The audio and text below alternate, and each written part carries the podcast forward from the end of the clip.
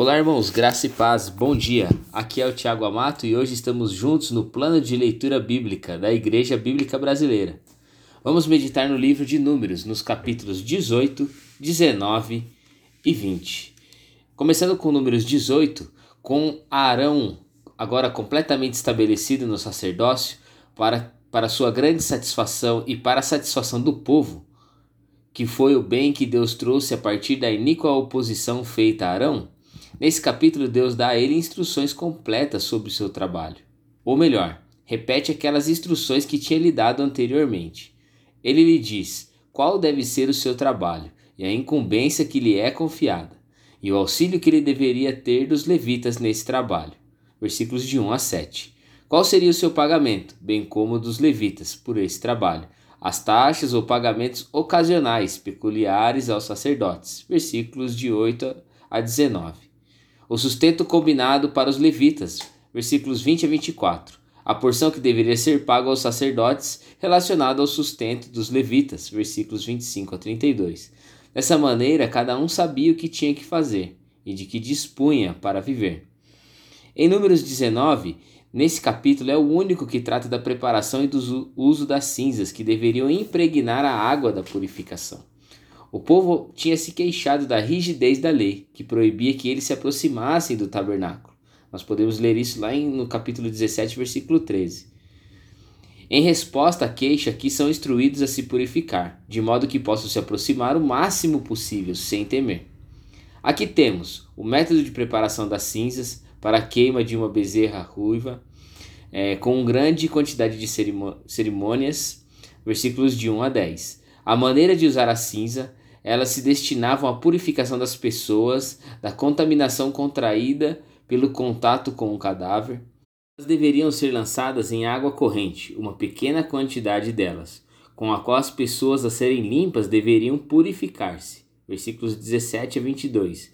E o fato desta purificação cerimonial ser um tipo e um modelo da limpeza das consequências dos crentes das contaminações do pecado fica evidente pelas palavras de Hebreus capítulos 9, 13 e 14, onde ele compara a eficácia do sangue de Cristo com o poder santificador que havia na cinza de uma novilha, esparzida sobre os imundos. Em Números capítulo 20, é, relata a morte de Miriam e a água de Meribá, Cades Barneia ou Cades, no extremo norte do deserto de Parã.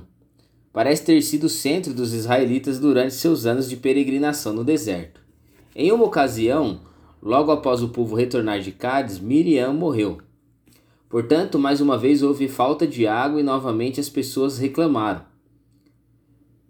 Mas quando Moisés e Arão contaram a Deus a queixa do povo, Deus disse a Moisés que falasse com a colina rochosa, ao lado da qual estavam acampados, e a água fluiria.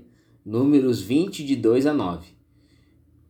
Moisés ficou zangado com o povo por seu espírito rebelde em vez de humildemente fazer o que Deus lhe disse e mostrar a eles o que Deus estava fornecendo, Moisés desobedeceu a ordem de Deus e deturpou diante do povo. Em vez de aceitar as instruções de Deus com fé e falar com a rocha, Moisés, Moisés agiu de acordo com seus próprios sentimentos. Com raiva, golpeou a pedra, chamou o povo de rebeldes e os repreendeu por suas constantes exigências sobre ele como líder. Ao fazer isso, ele desobedeceu a Deus, falou precipitadamente com o povo e recebeu crédito pessoal pelo milagre, em vez de dar honra a Deus. O castigo de Deus foi impedir Moisés e Arão, que o apoiou, de entrar na terra prometida. Números 10, números 20, 10 até o 13. Uma rota comercial bem usada chamada Estrada do Rei corria é, do Mar Vermelho através dos reinos de Edom e Moabe até a Síria. Moisés decidiu usar esta rota para a entrada de Israel em Canaã. Ele, portanto, pediu permissão ao rei Edomita para passar por seu território, prometendo não danificar os campos de Edom, nem usar sua água. Se em caso de emergência os israelitas precisassem usar a água de Edom, eles pagariam por ela. Moisés esperava uma resposta favorável, porque Israel e Edom eram nações irmãos, sendo Edom descendente de Esaú, Israel de Jacó. Mas o rei de Edom recusou em Números 20, 14 a 21. Israel mudou de rota e logo chegou ao Monte Or, na fronteira de Edom.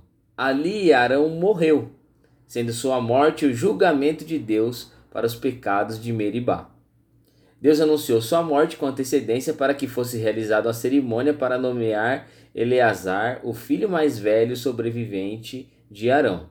Moisés tirou as roupas de sacerdote que, a, que Arão vestia e pôs em Eleazar, como sumo sacerdote substituto antes da morte de Arão.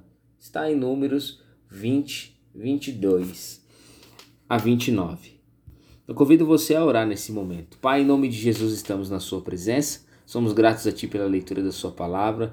É, aprendemos nessa manhã, nesse dia, sobre ouvir o que o Senhor tem falado, respeitar aquilo que está é, que o Senhor tem passado para nós, principalmente hoje que nós meditamos na Sua palavra e a seguimos, ó Pai, que possamos, ó Pai, entender aquilo que está escrito, saber, ó Pai, é, interpretar a Sua palavra através aqui da formação do Seu povo quando ele estava no deserto, entender que o Senhor requeria obediência daqueles, daquelas pessoas, que nós possamos também ser obedientes, ó Pai, assim a Sua palavra, na Sua presença, fazer aquilo que é reto, que é justo e que é santo diante do Senhor.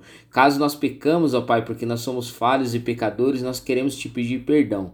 Mas nesse momento peço que o Senhor abençoe meus irmãos, abençoe a nossa jornada de leitura bíblica, que possamos aprender dia após dia através do conhecimento da Sua Escritura. Seja conosco nesse dia, em nome de Jesus. Amém.